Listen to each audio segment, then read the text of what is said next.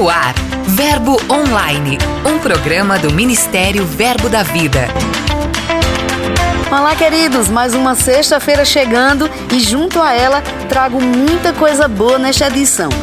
Além de você ficar sabendo de tudo que está acontecendo em nosso ministério, um convidado super especial vai falar conosco hoje. É Manuel Dias, que já está aqui. Então, se você quer saber mais, fique ligado conosco. Eu sou a G Monteiro e esse é seu podcast Verbo Online. Giro de notícias. A gente começa por Taguatinga, no Distrito Federal. O Rema da região implementou um projeto para inclusão da comunidade surda. Agora, as aulas tanto do primeiro quanto do segundo ano contam com intérpretes de Libras, a linguagem brasileira de sinais. E Lucileia Toledo, diretora da unidade local, contou sobre o apoio que teve para realizar este projeto. Vamos conferir. Nós tivemos muito incentivo para é, a realização desse projeto. Né? Posso citar vários deles, mas vou pontuar alguns que são tão marcantes, né? Nós tivemos o incentivo da nossa supervisão, né, o pastor Joselito, né, juntamente com sua esposa Nelena. Quando nós apresentamos o projeto para eles, eles ficaram muito felizes e animados com o projeto. Quando nós apresentamos para a nossa coordenação nacional, também ficaram muito felizes e nos animaram para avançar e ficam muito felizes sempre com os feedback do que Deus está fazendo aqui na vida dos surdos. E a gente está crendo em, em mais intérpretes sendo levantadas, estamos crendo em cursos de formação né, para mais intérpretes. Também, como incentivo, a gente tem visto pessoas se levantando para semear, semear matrícula na vida do surdo, semear o ano todo do rema pago na vida do surdo, né? E a gente tem visto Deus se movendo de forma extraordinária e eu penso que esse para nós é um dos maiores incentivos que a gente pode citar. Acesse a matéria completa em nosso portal e confira todos os detalhes. Lá em Fortaleza, no Ceará, tem gente dando show de bola dentro e fora do campo. Eu tô falando do jogador Zé Wellison, um dos maiorais do Nordeste. Além de muito sucesso na carreira esportiva, ele tem um grande testemunho sobre cura e como o rema mudou a sua vida. O Departamento de Jovens da Igreja Sede aqui em Campina Grande, na Paraíba, criou o JVVcast, um podcast feito com o propósito de integrar todos os jovens do Brasil, alimentando-os com a palavra da fé diretamente aqui da base, nosso centro de operações do Ministério Verbo da Vida.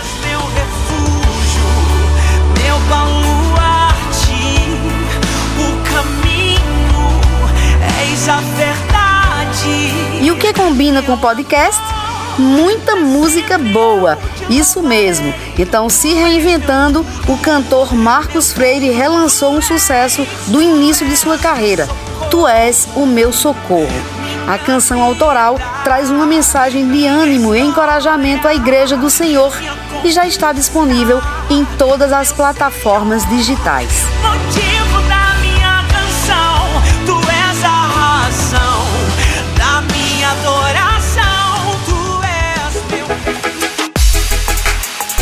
A gente encerra nosso giro de notícias com informações sobre o projeto Paz em Meio à Guerra. Faz duas semanas que os nossos missionários estão em atuação no campo e, além de trazer a atualização completa para você, também mostramos qual o próximo passo e você vai conferir agora com Suelen Emery mais uma etapa do projeto. Olá, Geneseuda. Para mim é um prazer estar participando do programa Verbo Online. Graça e paz a todos os nossos ouvintes que estão nos acompanhando agora. Nós iremos comemorar a Páscoa aqui na Polônia. É, nós temos tido um tempo muito bom de comunhão aqui com os refugiados ucranianos.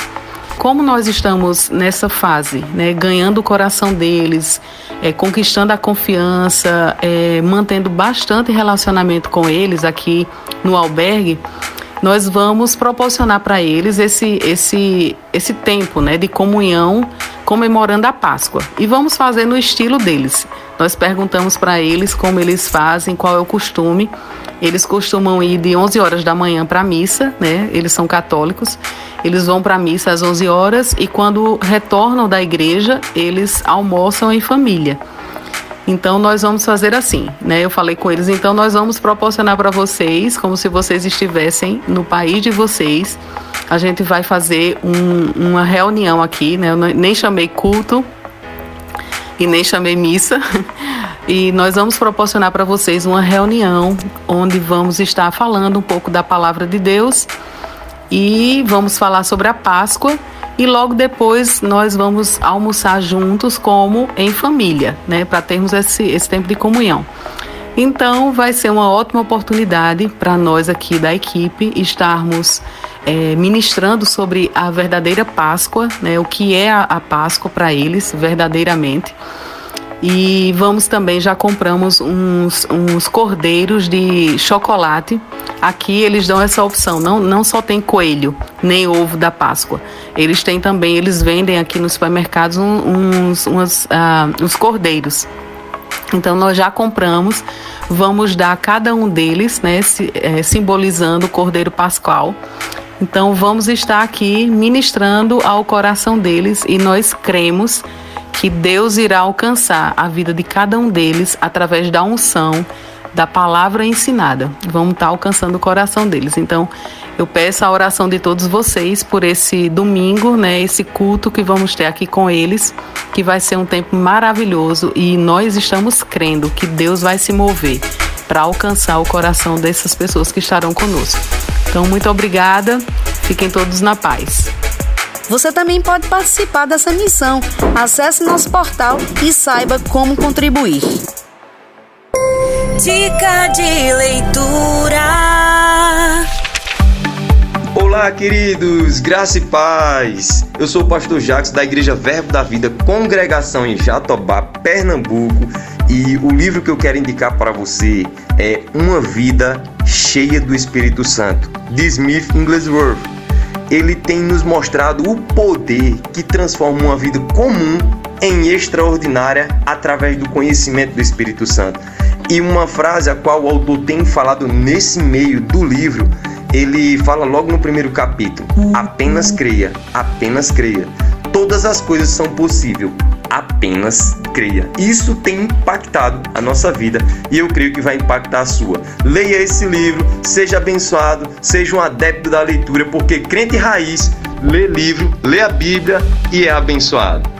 Muito interessante, Pastor Jackson. Maravilhoso ter você aqui conosco e eu já vou aproveitar a dica e comprar o meu livro.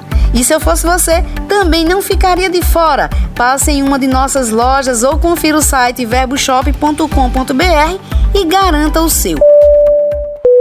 E agora é com ele, Lucas Oliveira, que vem chegando para apresentar quem são e onde estão os nossos missionários de hoje. Olá, G Monteiro. Vamos falar de Carol Honório, direto de Santiago, no Chile. Recentemente, ela se tornou uma das secretárias da coordenação doutrinária do Ministério Verbo da Vida. Além disso, ela tem servido a supervisão local. Olá, eu sou a missionária Carol Honório. Estou falando aqui de Santiago, do Chile. Ah, no final do ano passado, eu fui convidada a fazer parte da coordenação doutrinária, sou uma secretária da coordenação doutrinária e estamos trabalhando com a coordenação. Ademais disso, além dos trabalhos aqui na igreja local, e a igreja é nova, começando, então a gente faz bastante coisa, eu tenho desenvolvido um treinamento ministerial. Onde alguns que já são ministros estão fazendo para se aperfeiçoar e novos ministros em treinamentos estão fazendo. Esse treinamento ele acontece online e nós temos pessoas uh, daqui do Chile, de Santiago, do Peru e também da Bolívia, em Cochabamba. Então, se eu tivesse que resumir o que eu faço aqui, é treinar, fortalecer para o avanço da obra aqui no Chile, na América Latina e onde quer que o Senhor nos leve. Um beijo, muito obrigado por, por ter vocês nos apoiando e cuidando de nós. Tchau, tchau. Resumindo, o trabalho dela é treinar e fortalecer os ministros desta parte da América Latina. É com você, G. Aqui tem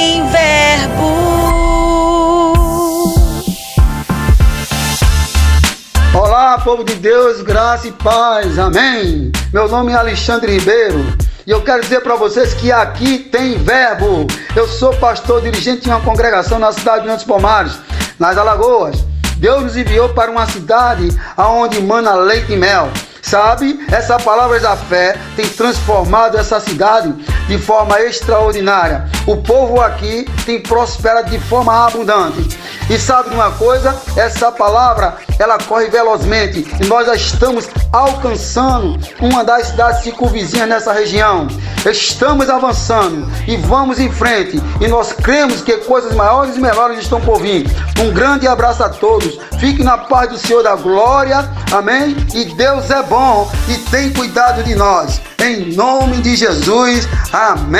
Pastor Alexandre, muito obrigada pela sua participação. Eu desejo aumento, crescimento e toda a provisão divina necessária para que a obra avance cada vez mais aí na sua região. Entrevista.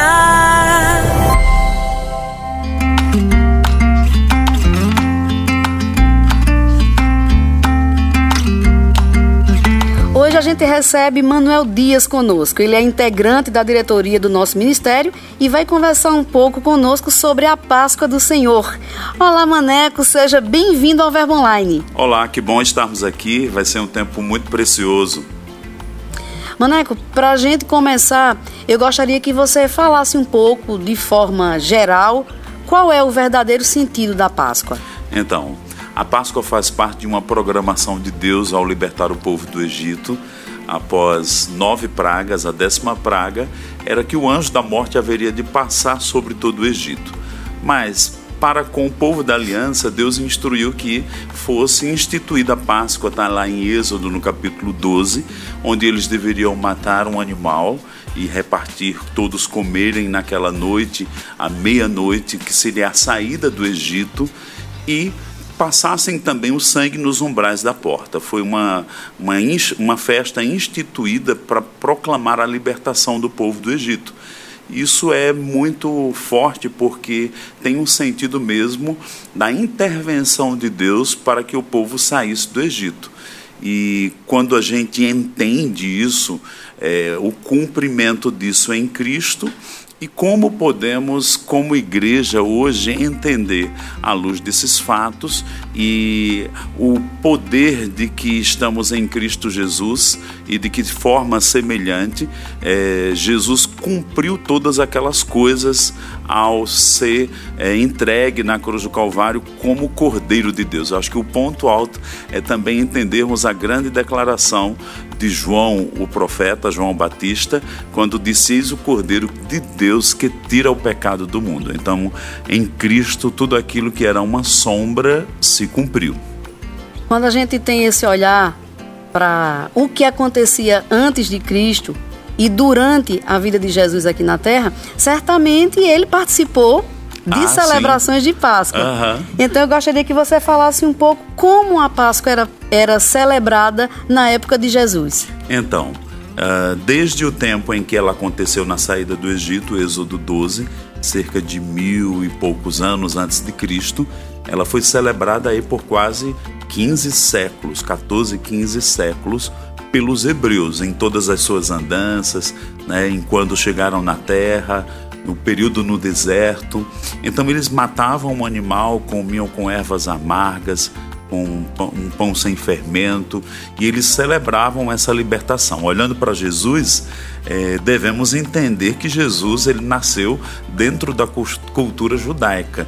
Ele é Deus, né? ele é a palavra, existia antes de tudo, mas quando ele recebeu um corpo, ele nasceu como um judeu. E como um judeu, cresceu como um judeu, ou viveu no contexto da cultura judaica. Então Jesus ele entendia muito bem a Páscoa como ela era praticada por ter nascido naquela cultura. Mas para mim o ponto alto é quando Jesus chega em Lucas 22:14, diz que ele chegada a hora pôs-se à mesa e com ele os apóstolos e diz: "Tenho desejado ansiosamente comer convosco esta Páscoa".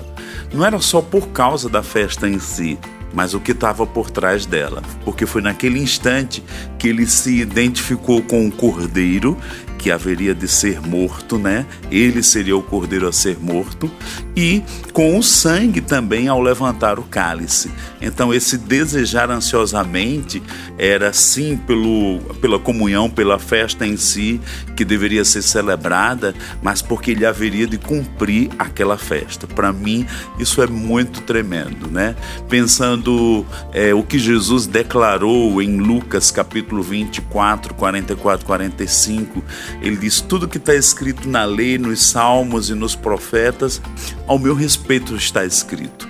Então ele apontou para si mesmo o cumprimento de tantas coisas que eram simbólicas, figuradas, é, tipológicas, ele aponta o cumprimento para ele. Então Jesus é o cumprimento da Páscoa. Maneco, interessante você trazer esses elementos, como a erva amarga, o pão sem fermento, olhando para isso e olhando para os elementos de Sim. hoje que uhum. são celebrados, tem alguma coisa a ver? Não tem nada a ver? O que é que o coelho Sim. da Páscoa tem a ver? Onde uhum. é que o cordeiro entra nessa história? Então, é, quando entendemos o próprio momento da última Páscoa, nas nossas Bíblias tem escrito a última Páscoa, Jesus nela, porque comiam alimentos, tinham ovos cozidos, tinham o próprio uh, carneiro, né? E aí fica um contrassenso, né? Porque hoje se come peixe na Páscoa. Então vamos ver que aí é uma tradição que não é da, da tradição bíblica para nós, é uma tradição da igreja que veio ao longo dos séculos e transmitiu essas coisas. Eu gosto de peixe, eu gosto de carne, não tenho nenhum problema comer qualquer carne um ou tá, peixe é qualquer um nesses dias. Mas pensando na, na pergunta que você fez, Jesus apontou uma transição para os seus discípulos. Lógico que na cultura judaica isso ainda ficou perpetuado, mas ele instituiu a ceia, que agora deveria ser comido o pão e o cálice. Ele não trouxe mais os elementos demais que tinha, embora é importante a gente estudar. É, eu fico curioso, né, para saber como era a Páscoa de uma forma vivenciada. Eu lembro que quando eu estive em Jerusalém, em Israel, nós fomos lá num lugar que a gente sentava na mesa igual que era daqueles dias, comia a mesma refeição, né? Comemos ovos, tinha as ervas, para a gente sentir o drama de como era participar de uma Páscoa naqueles dias. Então a curiosidade nos leva a isso. Mas como cristãos, nós não temos o encargo de reproduzir é, a, a Páscoa como era naqueles dias. Por quê? Jesus, como num certo sentido, aboliu aquela festa porque ele cumpriu ela e ele instituiu a ceia. De uma forma de memória, cada vez que nós ceamos, nós estamos vinculados ao cumprimento da da Páscoa, porque ele agora é o Cordeiro de Deus que tirou, não vai mais tirar, né? Tirou o pecado do mundo. E quanto à figura do coelho, não tem nenhuma menção na Bíblia. Isso também faz parte de, de um contexto, de uma mudança com respeito à Páscoa, né, num sentido da cultura e até mesmo de outras crenças que ficaram juntas com a Páscoa, mas que não têm origem na Bíblia, não têm origem naquilo que Cristo estabeleceu é, para o nosso contexto. Ainda falando né, sobre um texto que Paulo fala, ele diz em 1 Coríntios 5,7: Lançai fora o velho fermento, para que sejais nova massa, como sois, de fato, sem fermento. Pois também Cristo, nosso Cordeiro Pascal, foi imolado. Então, Paulo assegura aqui, de uma forma afirmada, que Cristo é o Cordeiro Pascal que foi imolado, ou seja, ele cumpriu aquelas festas ou aquelas sombras, ou que, eu disse agora há pouco, Cristo disse que tudo que estava escrito, ao seu respeito estava escrito. Pensando de uma forma bem ampla, nós vamos ver em 1 Pedro, no capítulo 1, que afirma, como também Apocalipse 13, parece-me verso 8, que ele é o cordeiro que foi morto antes da fundação do mundo. Então vamos ver cordeiros sendo mortos antes da fundação do mundo, dentro do jardim do Éden, ao homem ser expulso juntamente com a mulher. Deus matou um animal e os vestiu com a pele daqueles animais. Todo o transcurso do Velho Testamento, desde os patriarcas até o tabernáculo, o derramamento de sangue de animais. Então, tudo isso prefigurava. Salomão matou milhares de animais. Tudo isso apontava para a cruz do Calvário, quando Cristo haveria de morrer. Então, o Calvário é o ápice Pensar na Páscoa é pensar no Calvário, na obra de Cristo de morte, sepultamento, ressurreição e que agora ele está sentado à direita de Deus. A gente olhando para a atualidade, quando chega a Semana Santa, sexta-feira da Paixão, domingo de Páscoa, há um apelo muito forte, primeiro pelo feriado, Sim. em seguida o apelo comercial dos ovos de Páscoa, do chocolate, Aham. do almoço em família. Mas no contexto cristão, né, como esse memorial a Jesus, ele deveria ser celebrado. Nós como cristãos, como é que a gente pode celebrar isso trazendo à memória tudo que o Senhor Jesus fez por nós? Perfeita essa pergunta, né? Quando Paulo institui ou, ou traz a sua revelação particular que ele teve da ceia, porque ele não recebeu dos apóstolos, mas do próprio Jesus, ele diz que quando praticamos a ceia, anunciamos a sua morte e a sua vinda. Então, a, a, a Páscoa não só é pensar na morte de Cristo como um funeral, mas também na sua ressurreição. Ele ressurgiu dentre os mortos. E quando Paulo traz esse sentido, né, que anunciamos a sua morte, eu acho que um cristão ele nunca vai ter um sucesso e experimentar tudo que a Bíblia promete para nós sem uma revelação profunda do que foi o Calvário, o que foi a cruz, o que foi a morte, o que foi a obra da redenção, o que foi o nível de entrega total de Jesus, espírito, alma e corpo.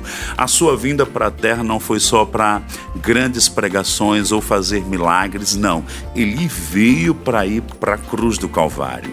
Eu amo um texto de Ezequiel no capítulo 38, 39, que diz, Deus mesmo diz: Eu vou oferecer sacrifícios por vós. Se a gente pensar, Jesus não é o cordeiro dos homens, é o cordeiro de Deus. Deus deu o cordeiro dele para que nós fôssemos libertos, para que nós fôssemos resgatados, para que nós fôssemos, que é uma linguagem bíblica, redimidos. Tudo é um ato do amor de Deus e um ato paralelo da entrega de Jesus ao dar-se, ao entregar-se, ao mesmo ser tentado naquela noite no Getsemane, quando ele diz: Pai, afasta de mim esse cálice, ele ainda trouxe a alma dele cativa, porque ele sabia que tinha que obedecer até a morte e morte de cruz, como Paulo relata em Filipenses 2. Para quê? Para que ele cumprisse todas as coisas. Então, o cumprimento de todas as coisas era o entendimento que ele tinha da alegria, mesmo que fosse o que a gente chama um calvário, dor, sofrimento, nas três dimensões espírito, alma e corpo. Mas ele fez, ele cumpriu, mas Deus o levantou dentre os mortos por causa da vida que ele teve. Ele nunca pecou. O fato dele ter, nunca ter pecado foi aquilo que deu a base de Deus ressuscitá-lo dentre os mortos. E maravilha, Maneco. A gente está encerrando o nosso podcast, nossa entrevista, mas eh, desde já eu quero lhe agradecer pela participação. Eu sei como é seu tempo e você, a gente Ah, ter é um prazer. um espaço com você aqui. Vou explorar um pouquinho mais. Para a gente encerrar, eu gostaria que você aproveitasse essa data tão significativa Sim.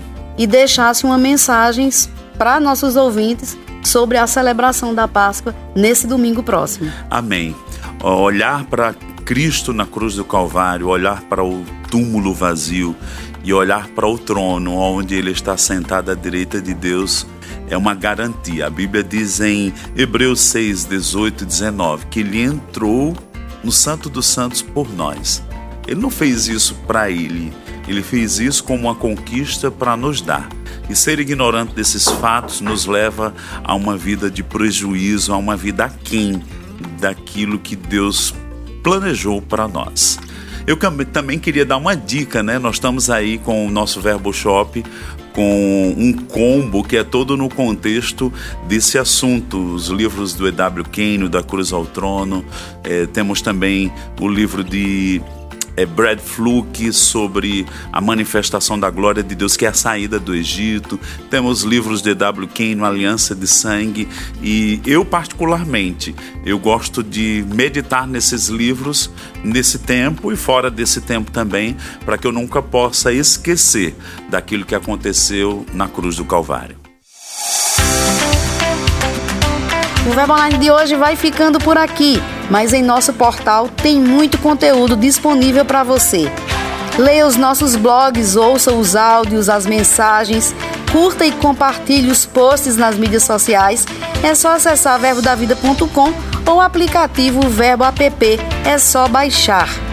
Participe também do Verbo Online, envie mensagem para redacão@verbodavida.com e conte de qual cidade você acompanha o programa. Eu também vou ficando por aqui. Desejo a vocês uma excelente Páscoa do Senhor. Declaro um dia abençoado, tenha fé, lembre-se sempre de que tudo passa e a graça de Deus nos basta. Eu sou a G Monteiro e esse é seu podcast Verbo Online. Até mais. Você ouviu Verbo Online, um programa do Ministério Verbo da Vida.